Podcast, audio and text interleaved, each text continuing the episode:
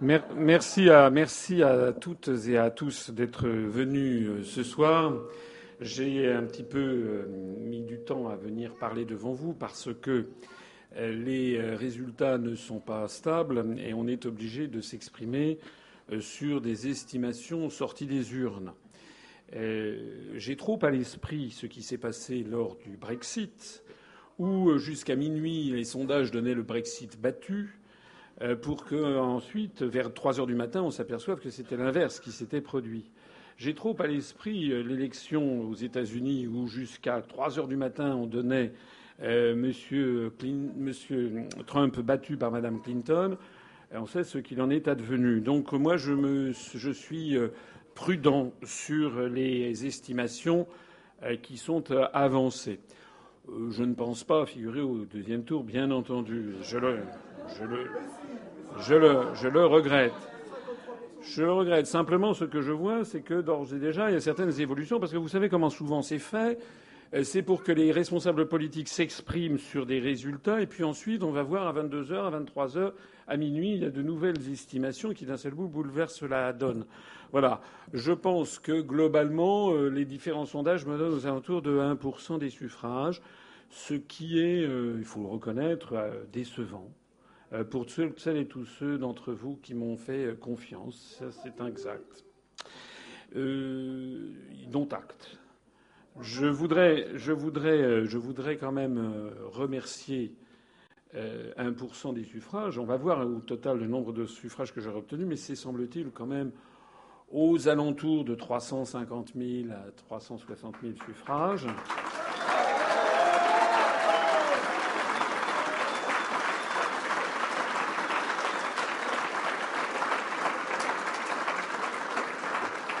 Ce qui, euh, ce qui, représente, ce qui représente quand même un doublement à peu près euh, du, toujours encore une fois, si les estimations actuellement disponibles sont exactes et sont confirmées par les événements, ça représentera quand même un doublement du nombre de nos suffrages par rapport aux élections régionales de décembre 2015.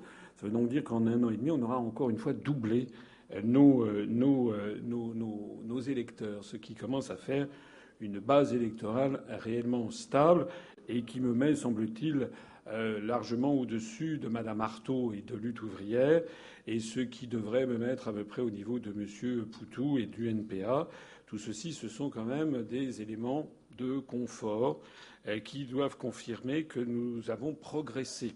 Hein, on a quand même beaucoup progressé.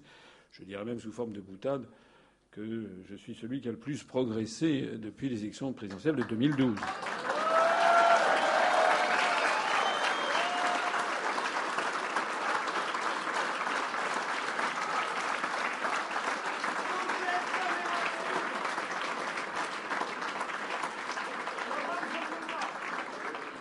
Je voudrais euh, rappeler quand même euh, dans quelles conditions d'adversité extrême euh, nous sommes, nous sommes battus. Et de ce point de vue, je voudrais remercier non seulement les personnes qui ont voté pour moi, mais toutes celles qui ont rendu possible ce score de 1% des suffrages à une première élection présidentielle en particulier euh, tous les militants et adhérents dont vous faites euh, partie sans doute, tous ceux qui ont collé des affiches, distribué euh, des tracts. Un immense merci à vous tous.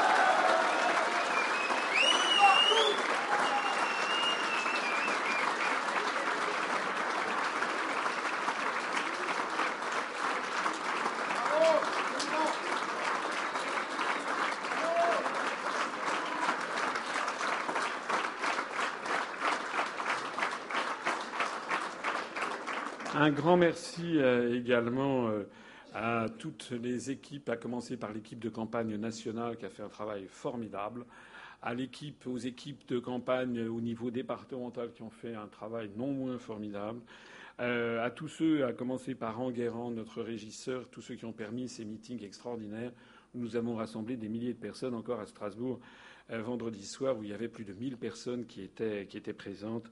Un grand merci à toutes et à tous.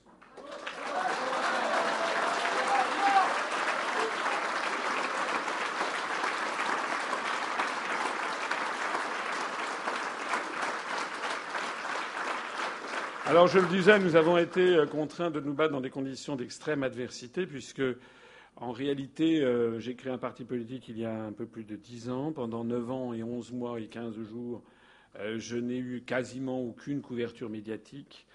Les seules informations disponibles sur moi l'étaient notamment par une notice Wikipédia sciemment, délibérément, parfaitement mensongère et calomniatrice et diffamatoire et contre laquelle on ne pouvait pas grand-chose. J'ai pu noter qu'à partir du moment où j'étais candidat à l'élection présidentielle, dans un premier temps, tous les journalistes et tous les médias ont entonné les mêmes couplets. J'étais, paraît-il, complotiste, conspirationniste. On se demandait ce que je venais faire là. Et puis, et puis petit à petit, euh, petit à petit, les journalistes, en découvrant euh, mes euh, analyses, mes conférences, ont commencé à évoluer de telle sorte qu'à la fin, eh la tonalité des journalistes avait changé, mais, nous n'avons disposé en tout et pour tout que d'à peu près un peu plus d'un mois.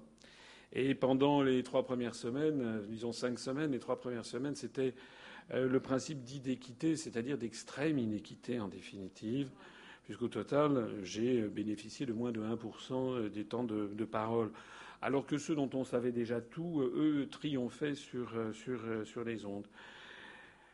Au total, au total, je rappelle que vous connaissez les martingales qui sont établis depuis belle lurette, venus d'ailleurs d'outre-Atlantique, où on a découvert outre-Atlantique qu'il y a une corrélation très forte entre le nombre d'heures passées dans les médias, notamment dans les médias audiovisuels, le montant budgétaire déconsacré à une campagne et le résultat dans les urnes. Ce soir, euh, c'est une très grande tristesse. M. Macron arrive, semble-t-il, en tête. Mais pourquoi? Parce qu'il a bénéficié depuis un an d'une couverture médiatique que je n'hésite pas à qualifier d'obscène. Il a eu.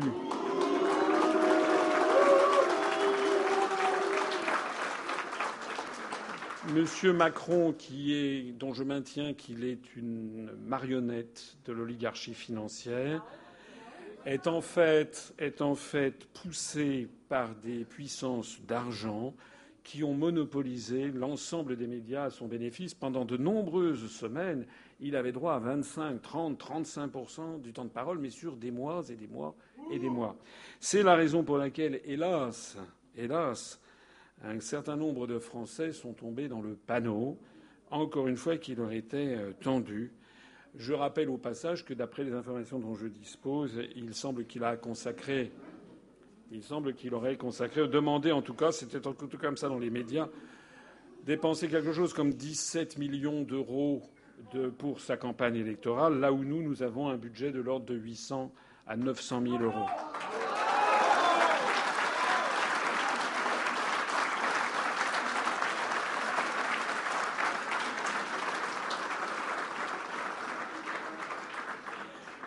En fait, la situation qui se dégage de ce premier tour est une situation assez calamiteuse. En tout cas, le paysage politique français, mine de rien, est en train d'être détruit. La première chose enfin, la deuxième chose après l'arrivée en tête de M. Macron qui apparaît, la deuxième chose, c'est que les partis, les républicains d'un côté euh, et le Parti socialiste de l'autre, sont détruits ce soir, euh, détruits complètement. Parti socialiste sombre euh, dans, la. Si j'ai bien compris, M. Hamon va faire six fois seulement le candidat officiel du Parti socialiste ne va faire que six fois plus de voix que moi. J'aurais aimé disposer d'un sixième dès la, couverture médiatique dont a bénéficié le Parti socialiste depuis, euh, un an. Euh, quant aux Républicains, même si M. Fillon est maintenant donné dans les sondages en troisième position devant M. Mélenchon qui est en quatrième position, il est quand même loin des deux premiers, c'est-à-dire de M. Macron et de Mme Le Pen. Le paysage politique français est détruit.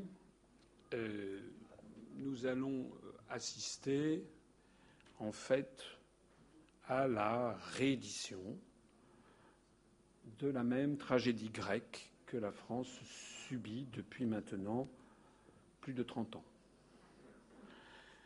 D'ores et déjà, j'entendais à la radio M. Fillon, M. Hamon, M.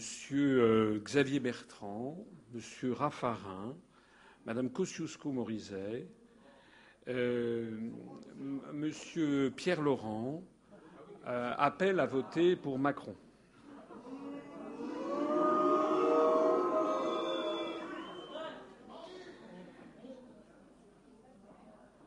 On va assister au sketch habituel comme une tragédie grecque.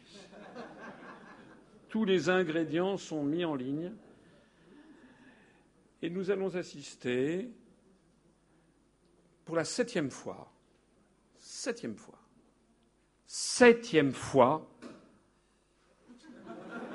à la défaite d'un membre de la famille Le Pen. Tout le monde le sait, tout le monde a compris ce qui va se passer. Il va y avoir un front républicain, il va y avoir des cris, des hurlements. Probablement, M. Le Pen va sortir d'un chapeau pour dire une horreur, pour bien marquer le coup. Et puis, ça se terminera comme ça. Donc la question qui se pose, c'est de savoir est-ce que les Français vont cette fois-ci comprendre Est-ce qu'ils vont enfin comprendre ce qui se passe? Est-ce qu'ils vont comprendre ce qui se passe ou est-ce qu'ils vont, est qu'ils vont comprendre? Vous savez ce qui va se passer, ce que je crains? C'est que les électeurs de Mme Le Pen nous disent ça sera bon la prochaine fois. Pour la huitième fois parce qu'ils nous l'ont fait à chaque fois. En réalité, c'est une guerre qui est livrée au peuple français, une guerre de la manipulation de l'information, une guerre de la manipulation des médias. Le débat, d'ailleurs, les vrais débats de fond sur l'indépendance nationale, sur l'explosion à venir de l'euro, ont encore une fois été cannibalisés par une toute petite caste qui a mis la main sur les médias français et qui est en train de détruire notre pays. Je rappelle que M. Macron a un programme auquel se rallient Alain Madelin, Robert Hue, Pierre Laurent, Monsieur, Monsieur, Monsieur, Fillon, Monsieur Juppé aussi, Monsieur Bayrou, Monsieur Hamon, etc. Ce, programme je l'ai présenté à la presse de nombreuses fois. Jamais ils ne l'ont rappelé.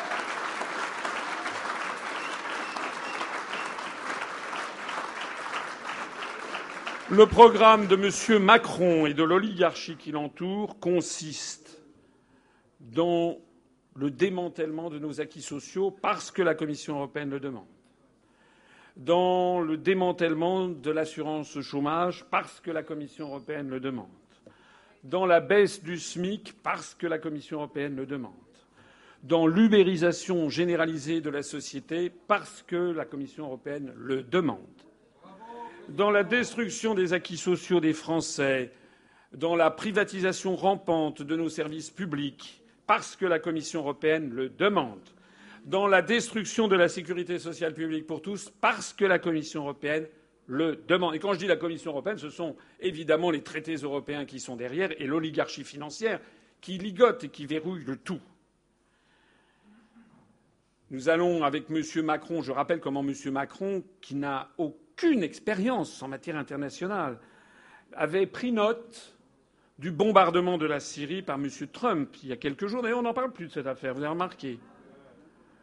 Ça veut dire que M. Macron est quelqu'un qui est capable d'entraîner la France dans un conflit nucléaire avec la, troisième, avec la deuxième puissance mondiale si nécessaire, c'est-à-dire avec la Russie.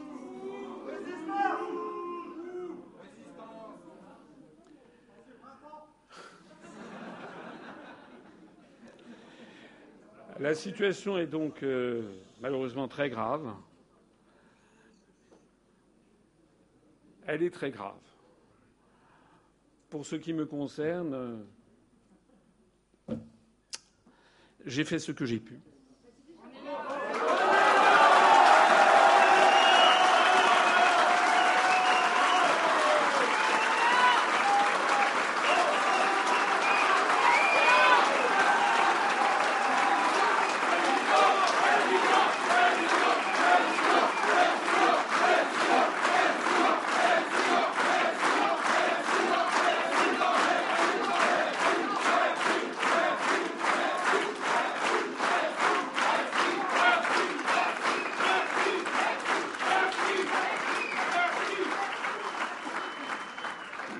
J'espère, j'espère que tout simplement euh, le temps va faire son œuvre. En fait, j'ai donné. Je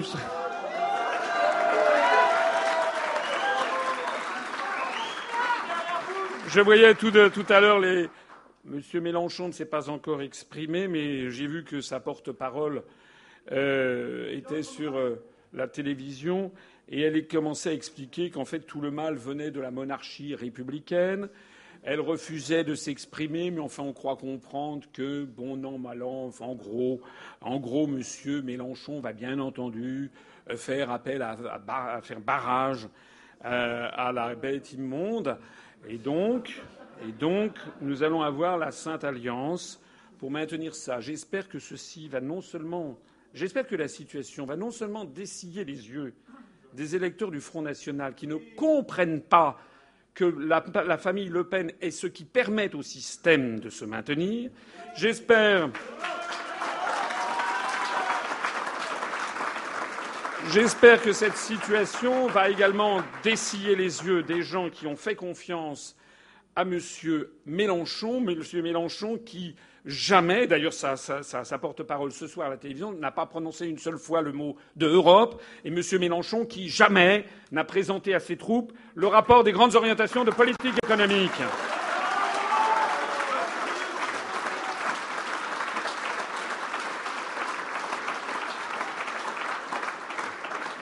Je vous invite à ne pas baisser les bras.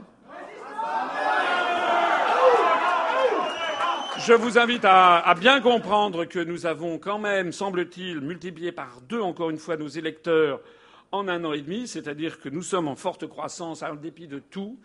Je vous invite à bien comprendre que des millions de Français ont fait ma découverte et celle du mouvement politique et celle des analyses et qu'il y a, vous le savez bien d'ailleurs, un temps de latence, un temps de gestation pour comprendre. Je note d'ailleurs que depuis que les sondages et les premiers résultats sont tombés à 20 heures, nous avons fait 25 nouvelles adhésions. J'en profite d'ailleurs au passage.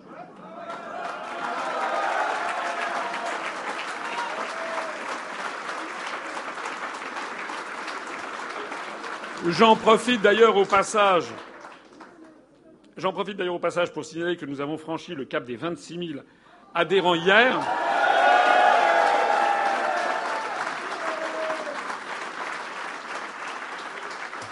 Et surtout, surtout, surtout, je vous appelle à vous mobiliser, parce qu'il ne faut pas baisser la mobilisation, il faut continuer la mobilisation pour les élections législatives qui arrivent. Nous avons, nous présenter des candidats dans les 577 circonscriptions. J'espère que aucun brave qui a été investi ne va vouloir euh, baisser les bras parce que nous avons une petite déception.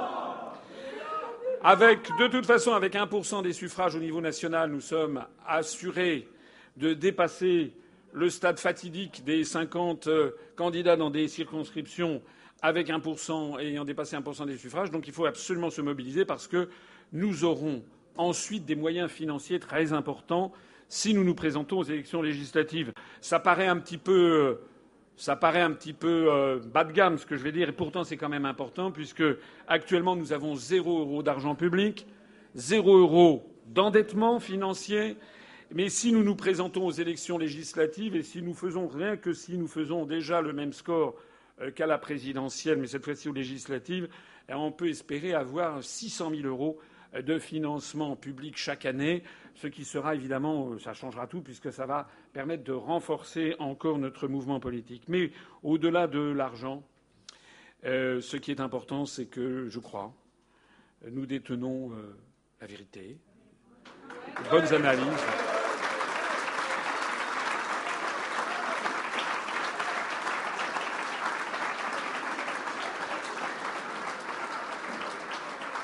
et que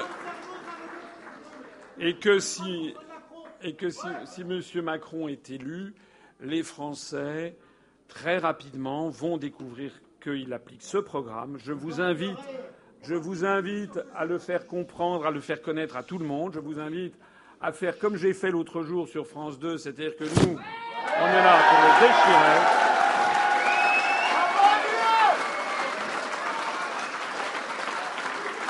Parce que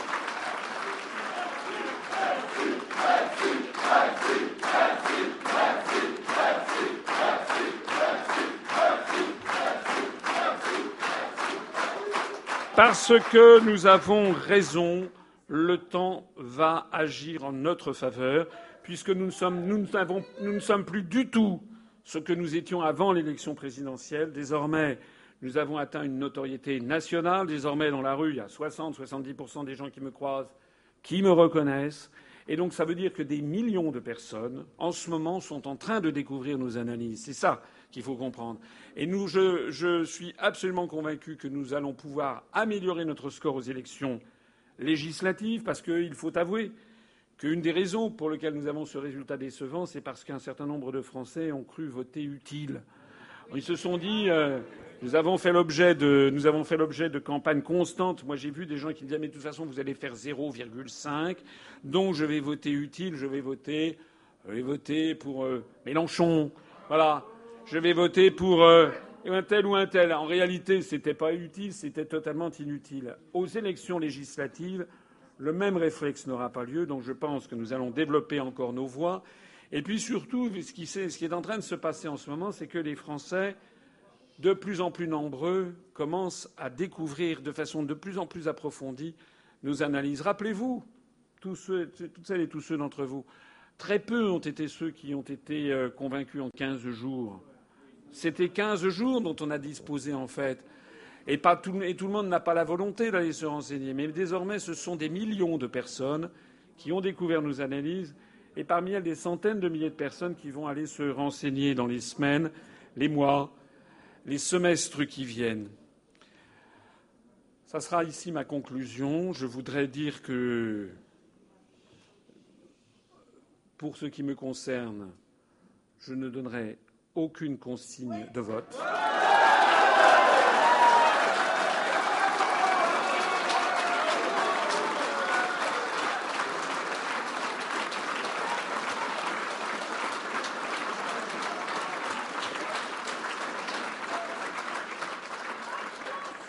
Je vous ferai ce que vous voudrez. Vous êtes, moi, je prends les Français pour des gens intelligents. Vous ferez ce que vous voudrez. D'ailleurs, on n'a pas besoin de moi pour le faire, et c'est heureux. Ce que je sais en tout cas, c'est que Macron, c'est l'horreur. Quant à Mme Le Pen, comme vous le savez, non seulement c'est un mouvement qui stigmatise constamment une partie de la population, mais je rappelle qu'elle n'a jamais proposé de sortir de l'Union européenne par l'article 50.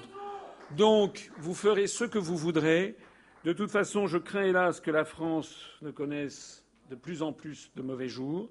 Je crains que la France ne continue, à s'enfoncer. Je crains qu'effectivement qu'elle ne s'enfonce dans le chaos. Face, à, cette évolution, en tout cas, vous pourrez compter sur moi, avec vous me connaissez, avec euh, mon honnêteté, ma sincérité, ma droiture et ma rectitude. Et ma rectitude, je pense que notre rectitude collective, notre droiture, le fait que nous disons toujours la même chose et que nous faisons, et que nous faisons toujours ce que nous disons va finir par nous servir. Je vous donne un grand merci à tous. Je vous demande de vous mobiliser pour les élections législatives qui arrivent. Et puis, je terminerai en vous disant à tous Vive la République et vive la France.